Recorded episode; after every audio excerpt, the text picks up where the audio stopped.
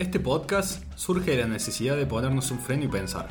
Preguntarnos sobre lo que nos rodea es una tarea casi imposible en la era de la hiperinformación. Lo que nos acomete aquí no es otra cosa que el natural impulso por el entendimiento humano plasmado en la sociedad de este tiempo. Mi nombre es Manuel Carrasco. Yo soy Agustín Primo. Y yo, Lautaro Sánchez. Y esto es Fuera de Contexto, un podcast de Publius Club.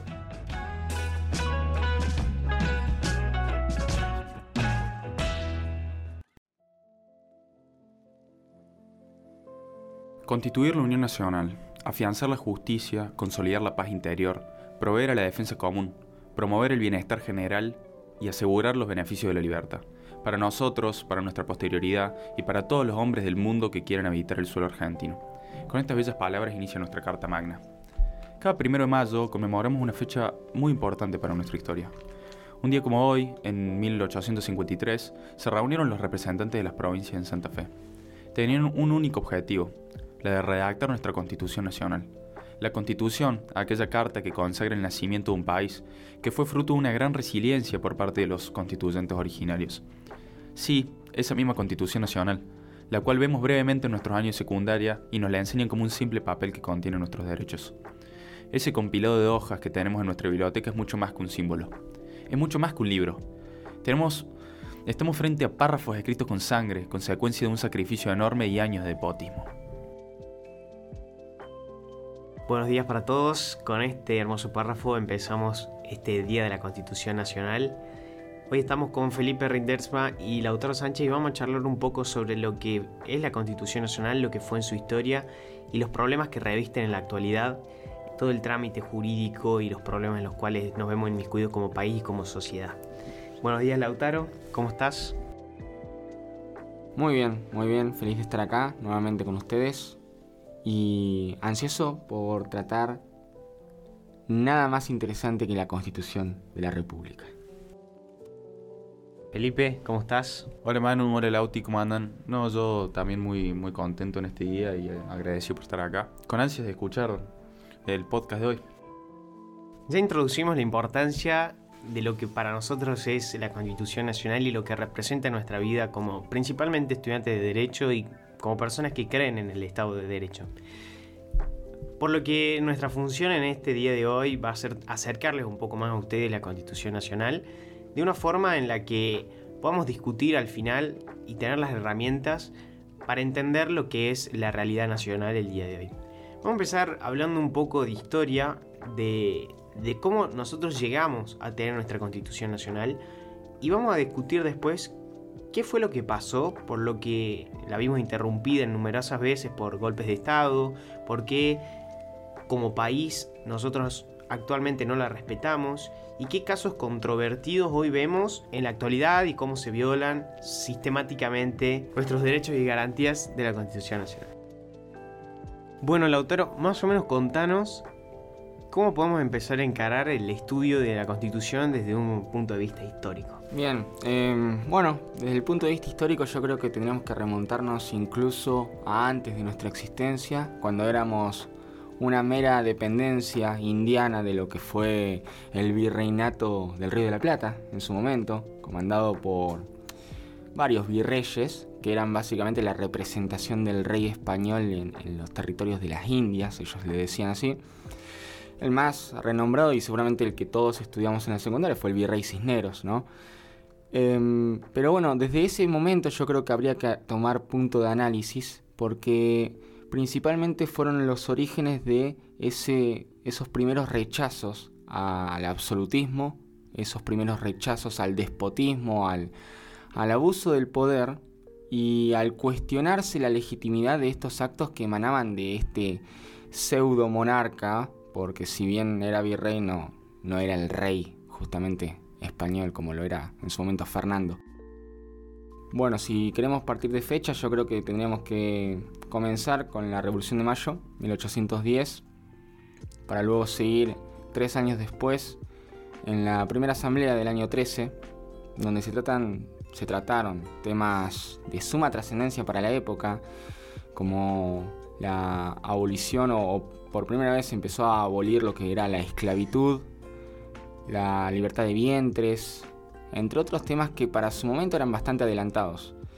y luego saltar directamente a la Declaración de la Independencia Argentina en 1816, donde por primera vez nos declaramos soberanos completamente, desligándonos de lo que era la dependencia española. A partir de 1816 comienza una época, si se quiere, de, de sangre argentina, una lucha fratricida por el objetivo principal de consagrar todo esto que venían haciendo en un papel. Y no era cualquier papel, era justamente el papel que contenía el nacimiento de una nación, esa constitución de la República. Hubo muchos pensadores, algunos pensaban que debíamos ser un país unitario, otros, por el contrario, pensaban y creían que nuestro destino era inevitablemente ser federales. Y durante un largo trayecto, desde 1816 hasta 1853, varias décadas de enfrentamientos y de sangre, logramos por primera vez escapar a esa naturaleza, si se quiere, primitiva, esa naturaleza de grieta, de peleas, y logramos un consenso. Un consenso que después fue completado en la reforma de 1860 al incorporarse la provincia de Buenos Aires. Varios intentos, como bien les decía, antes de lo que fue la Constitución de 1853-60, se intentaron dar en la Nación, la Constitución de 1819, la de 1826, que fueron tachadas de, de unitarias y se dejaron de... sí, se derogaron. Pero no tan solo eso, sino que muchas provincias también buscaron esa, esa autonomía con sus propias constituciones provinciales. No obstante, gracias a la ideología de Juan Bautista Alberdi, un pensador que nos dejó las bases, literalmente las bases de lo que fue después nuestra primera constitución nacional, logramos un consenso entre los representantes de la nación y pudimos darle, en ese año que ya repetí varias veces, por primera vez nacimiento a la República Argentina. Bueno, lo que observamos acá con el, repaso histórico que nos hace Lautaro desde mi punto de vista es el traspaso continuo de la unión y la guerra. Eh, em, él empezó hablando de el, antes de la, del año 1810, cuando existía cierta unión a raíz, lo vemos por ejemplo las eh, invasiones inglesas, donde el pueblo se une y, y empieza a crear una identidad nacional empieza a crear una identidad de decir esto es nuestro, nosotros somos los pobladores de este lugar y queremos que nuestras leyes se respeten y no nos dejen no nos pasen por encima. Cuando se da en 1810 esta primera revolución, hay otro momento de unión. Las provincias dicen, vamos a darle nuestro propio gobierno porque ya no creemos más en los gobiernos de arriba, los gobiernos que no nos representan, los gobiernos que no son nuestros. Otro momento de unión.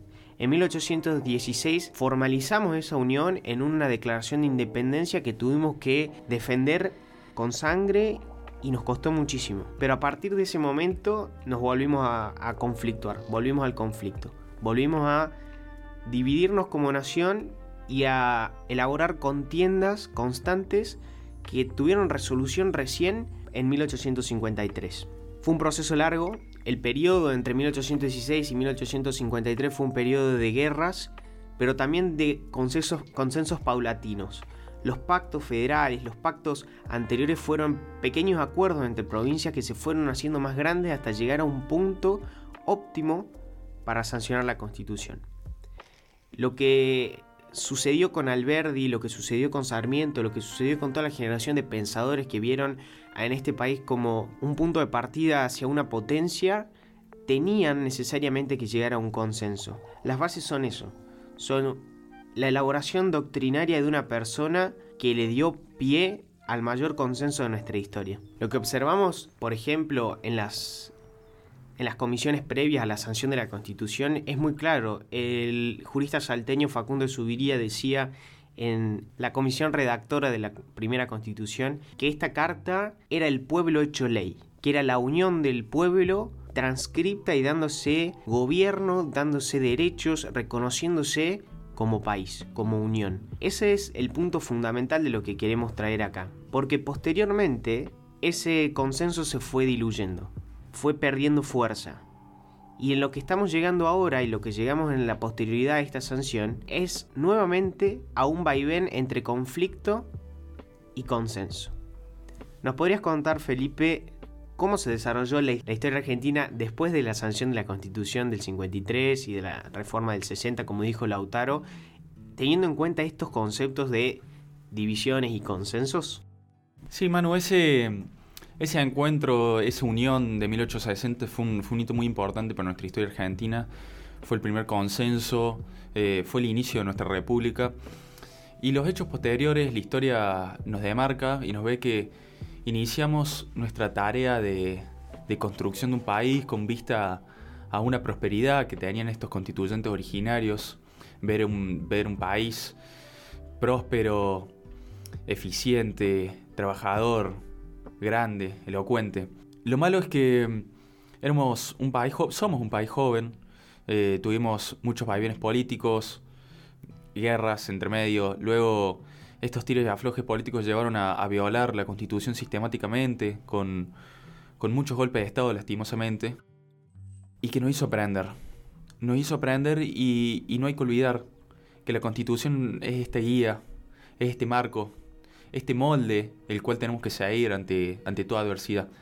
Que la constitución, si bien es linda en los años de bonanza, fue hecha para, para estos años, estos años en que es difícil no, no están todos de acuerdo y hay, y hay descontentos. La constitución tiene, tiene esta finalidad, ¿no? Tiene esta finalidad de unión que tuvo en su, en su principio, por el cual tanto luchamos, por el cual en, el 83 dijimos nunca más, en el 83 dijimos nunca más se violen estas bases, estas garantías, estos derechos consagrados por, por nosotros.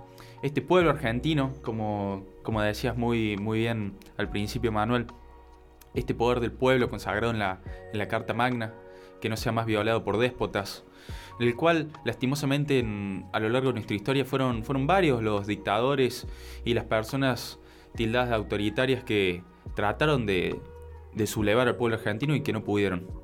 Hoy más que nada hay que recordar esta constitución, hay que verla con buenos ojos, hay que, hay que respetarla. Son las formas que nos rigen, son las formas que hacen que, que seamos un país próspero o que estemos en pie de serlo.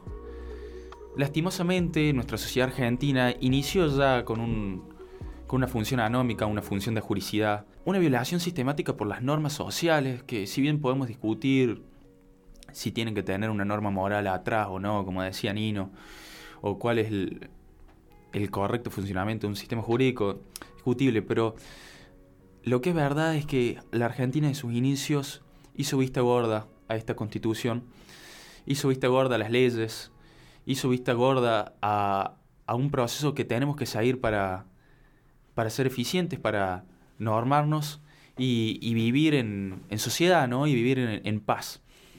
Hoy en día vemos cómo se viola sistemáticamente la constitución y queremos hablar de, de la constitución en, los días actuales, en los días de pandemia, en los días de emergencia, en los días que no son de bonanza, en los cuales no son felices y en donde más y en donde es más importante verla, tratarla y estudiarla. Es muy importante lo que marcaba Felipe sobre la anomia, sobre el poco respeto que tenemos hacia la ley los argentinos y vemos en el desarrollo histórico que eso sigue eh, continuamente y a día de hoy seguimos inmiscuidos en el mismo problema. Y lo más preocupante desde mi punto de vista, como decía Felipe, es cuando no se, no se respeta la ley por quien debe respetarla en primera instancia, que son los poderes constituidos, que son nuestros poderes de, eh, de la República, que fueron los primeros y los que representan y son custodios de nuestra Constitución. Si ellos la desconocen, ¿qué nos queda para el resto? Hoy vamos a hablar de lo que decía Felipe los problemas actuales y las violaciones continuas que tienen por parte de los poderes constituidos nuestra Constitución Nacional. Lautaro, ¿nos podrías contar más o menos qué es lo que está pasando con los decretos de necesidad y urgencia? Sí, bien. Em, últimamente ha estado en auge lo denominado decreto de necesidad y urgencia. Este último año, este año y el año pasado se han caracterizado justamente por el dictado de numerosos y numerosos decretos por parte del Poder Ejecutivo. Pero si bien es cierto que estos dos últimos años han sido bastante caracterizantes de, este instrumento, la historia argentina se ha caracterizado por eh, la presencia de, esta herramienta que por primera vez surge explícitamente en nuestra Constitución Nacional en la reforma del año 1994. Desde antes, de igual manera, se venía utilizando ampliamente, pero en el 94 alcanza validez y regambre constitucional, como para darle un poco de legitimidad al asunto, si se quiere. Numerosos presidentes han utilizado esta herramienta a diestra y siniestra, pero lo que hoy nos toca hablar es especialmente en tema pandemia. El 20 de marzo del año pasado, como bien lo charlábamos en un podcast anterior, la deshumanización de la pandemia, se dicta por primera vez en el año 2020 el decreto que iba a restringir las libertades y derechos de la población por, bueno, justamente un estado de emergencia, de necesidad pública. Esta herramienta es justamente una herramienta que utiliza el Poder Ejecutivo y es una especie de reglamento. No tiene un carácter de ley porque la ley pasa por el Congreso, a través de la Cámara de Diputados y la Cámara de Senadores. Perdón que me ponga tan técnico, pero yo creo que es necesario aclarar y recalcar esto. Justamente el decreto de necesidad parte de esa presunción de que darle trámite legislativo sería muy peligroso, existiría un peligro en la demora y se produciría un daño inconmensurable si, si se procede de esa manera. El decreto de necesidad y urgencia es un procedimiento mucho más ágil y rápido. Ahora mi compañero Felipe nos explicará de una mejor manera cómo es este procedimiento. Muy buena explicación la que, la que diste a colación y, y me gustó la aclaración que dijiste que el, decreto de necesidad de urgencia no tiene carácter de ley. Esto es muy importante porque el decreto de necesidad de urgencia es un reglamento, un acto administrativo emitido por el Poder Ejecutivo. Eh, hay, que, tener a colación y hay que tener muy, muy en vista los artículos de la Constitución Nacional. ¿Y por qué hoy discutimos tanto estos decretos de necesidad de urgencia? Los decretos que, dictó el Poder Ejecutivo en este último año lo que hacen es restringir ciertas libertades individuales, consagradas por el artículo 14 de nuestra Constitución Nacional, el cual dice que solamente puede ser restringidos por medios de leyes. Por eso es importante la distinción entre un decreto y una ley, y por qué un decreto emitido por el, por el Poder Ejecutivo no tiene carácter de ley a prima facie. A continuación vamos a ver el procedimiento que se sigue eh, para el dictamen de un decreto de necesidad de urgencia, como este, en la teoría, en la forma, en nuestra, en nuestra Carta Magna, fue la excepción, o se, se planteó como una excepción de forma muy rígida. Y, la verdad, como, como lo planteó Lautaro, vimos que se ha transformado en la regla, en cómo muchos gobernantes, como el Poder Ejecutivo, utilizó atribuciones del, funciones de, poder legislativo a través de estos decretos de necesidad de urgencia. Bien decía Lautaro, Menem gobernó 10 años y emitió 500 decretos de necesidad de urgencia. Macri en 4 años emitió 60. 10 más de lo que hizo Cristian Fernández Kirchner. Y hoy llevamos 97 decretos de necesidad de urgencia emitidos por Alberto Fernández. Una institución que debería ser, em, debería ser la excepción, consagrada en el artículo 99, inciso 3, que dice con vehemencia el Poder Ejecutivo no podrá en ningún caso, bajo pena de nulidad y absoluta e insanable, emitir disposiciones de carácter legislativo. Y vemos cómo, cómo esta excepción se transforma en la regla y no están cumpliendo su carácter de temporalidad, razonabilidad y proporcionalidad. El artículo 99, inciso 3, plantea el proceso por el cual se dicta un decreto de necesidad de urgencia, cuáles son sus presupuestos habilitantes y cuáles son los límites del mismo. Como ya dije anteriormente, es la excepción, pero se aplica el proceso del decreto de necesidad de urgencia solamente en circunstancias excepcionales que hicieran imposible seguir los trámites ordinarios previstos en nuestra Constitución. Yo les pregunto a ustedes, ¿está funcionando el Congreso hoy en día? Yo diría que sí. Hoy en día se tramitan las leyes por el Congreso y no es imposible los trámites ordinarios previstos por nuestra Constitución para la sanción de leyes. Un punto. El segundo es que no se traten normas que regulen de materia penal, tributaria, electoral o de, régimen, o de regímenes de partidos políticos. Esto es muy importante porque le marca un, un límite grande al Poder Ejecutivo.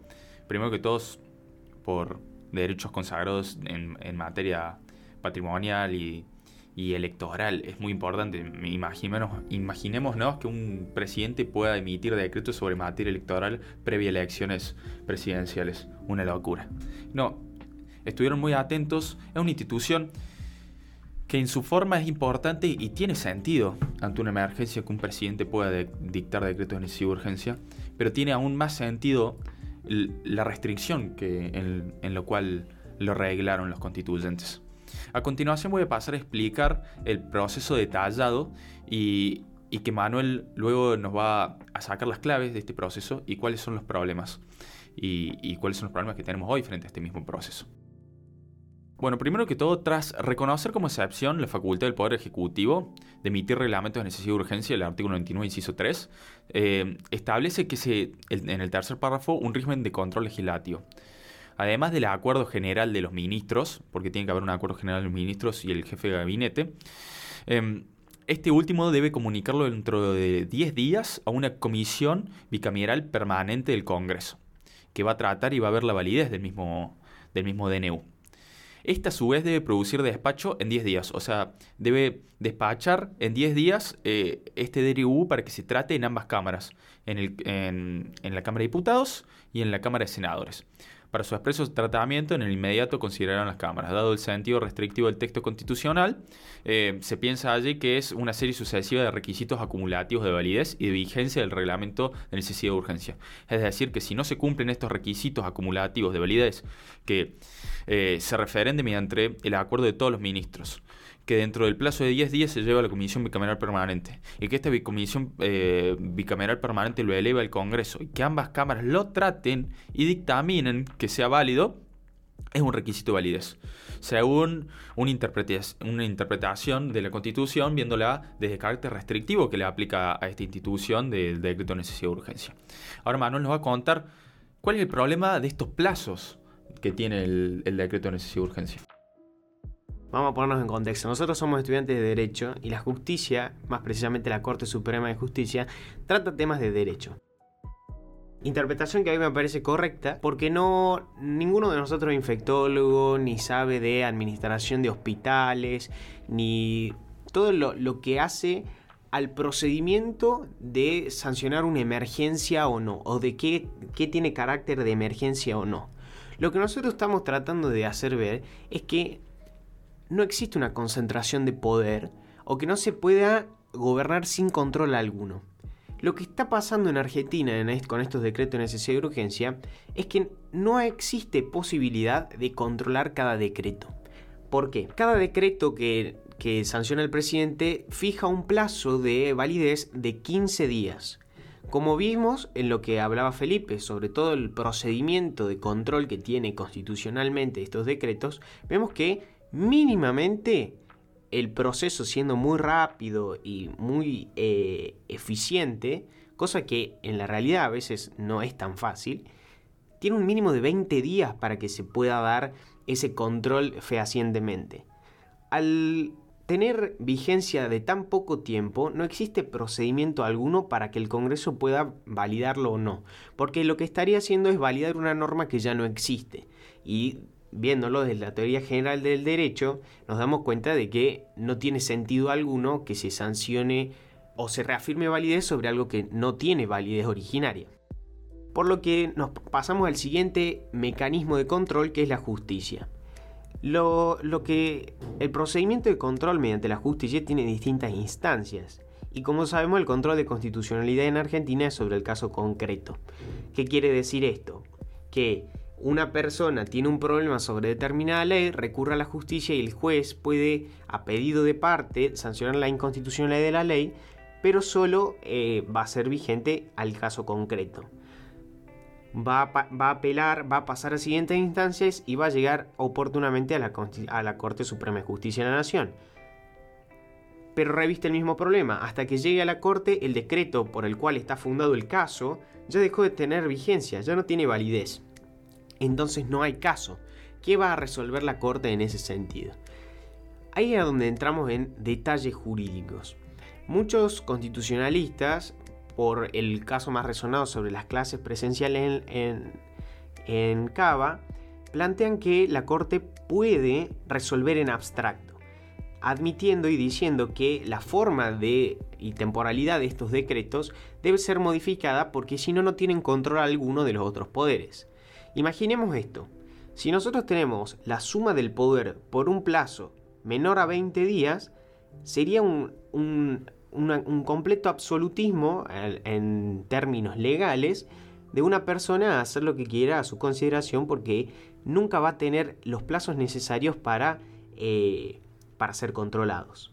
Esto es, esto es muy complejo y muy complicado de ver si, no tenemos, si tenemos en cuenta eh, esta trampita legal que encontraron en el medio. Entiendo que entiendo las situaciones de emergencia, escuché muchas personas partidarias al gobierno argumentando sobre la necesidad de normas rápidas y demás, lo cual, eh, repito, nosotros somos ajenos a la situación de emergencia por una, por una cuestión clara de que no, no tenemos los elementos necesarios para decir, bueno, esto es emergencia o no es emergencia y la Corte tampoco lo tiene. Entonces, lo que, lo que estamos criticando y creemos que la Corte debe resolver es la forma en la que se dan estos decretos de necesidad de urgencia. Yo sí entiendo que la situación de la pandemia es una situación atípica y esto capaz que mis compañeros no, no, no, no concuerden conmigo, pero para mí la situación de la pandemia es una situación eh, atípica que necesita decisiones rápidas. Los decretos de necesidad de urgencia, como dijo Felipe, están hechos para situaciones de emergencia. Y si tenemos situaciones de emergencia en Argentina y necesitamos actuar, es necesario que exista un mecanismo que, que se los dé. Ahora, ese mecanismo tiene que tener algún tipo de límite y control, porque nosotros nunca como república podemos delegarle a una persona la suma del poder en ningún sentido. Entonces, que la Corte se expida y diga que tienen que tener de validez los decretos un plazo mayor a 20 días, por ejemplo, hará que el presidente tenga una línea de, acción muchísimo más amplia y pueda decir, bueno, existe una situación de emergencia y vamos a decretar tal cosa por estos 21 días. Y que el Congreso pueda expedirse y pueda fijarse si lo que está diciendo el presidente tiene carácter de emergencia y haga el análisis correspondiente al poder que la Constitución le da al Congreso de la Nación. Nosotros solo vemos ese problema, vemos esa falencia en el sistema. No sé qué les parece a ustedes, no sé qué te parece a vos, Lautaro. Hay otro tema que está muy en boga ahora, que es lo, la constitucionalidad de entregar la suma al poder público. Un, tema que es bastante polémico, que vimos en días anteriores en las redes sociales, como personas citando el artículo 29 eh, sobre las facultades delegadas para estas situaciones de emergencia. ¿Ustedes qué piensan sobre esa norma? ¿Qué piensan sobre eh, todo esto y bueno, vamos a hablar un poquito también del trámite legal de esa situación. Eh, bueno, el artículo 29 claramente tiene origen, origen liberal, si se quiere, de la Constitución de 1853. Este artículo 29, que si ahora lo tengo a mano puedo leer un poco, digamos, del mismo, básicamente establece que el Congreso no puede conceder al Ejecutivo Nacional ni las legislaturas provinciales a los gobernadores de provincia facultades extraordinarias ni la suma del poder público, ni otorgarles sumisiones o supremacías por las que la vida, el honor o la fortuna de los argentinos queden a merced de gobiernos o persona alguna. Este artículo viene desde la Constitución Liberal de 1853. Tiene no está porque sí, tiene una razón de ser. Este artículo claramente estaba destinado a evitar la concurrencia de estos déspotas que azotaron tanto la vida institucional argentina estaba hecho para que no exista un nuevo Juan Manuel de Rosas con una suma del poder público como lo tuvo en su momento el, ex gobernador de la provincia de Buenos Aires. Y ahora con el artículo, bueno, está, esto estuvo en boga mucho estos últimos días, el artículo 29 de la Constitución Nacional en pugna con, con el artículo 76. El artículo 76 básicamente establece un poco lo mismo, se prohíbe la delegación legislativa en el Poder Ejecutivo, salvo en materias determinadas de administración o de emergencia pública. Alberto Fernández, en el último decreto, o la, sí, la última cadena nacional, si se quiere, que emitió, eh, solicitó, o mejor dicho, dijo que envió al, Congreso un proyecto de ley pidiéndole que le deleguen facultades legislativas. ¿Por qué? Justamente como decíamos al principio de este podcast, los DNU procedían siempre y cuando no se esté sesionando en el Congreso. El Poder Legislativo está funcionando. Y Alberto Fernández más que nadie lo sabe. Entonces sabe que ya no se puede manejar de la misma forma y utilizando este instrumento. Por eso pide al Congreso estas facultades legislativas. Es muy interesante este debate acerca del 29 contra el 76.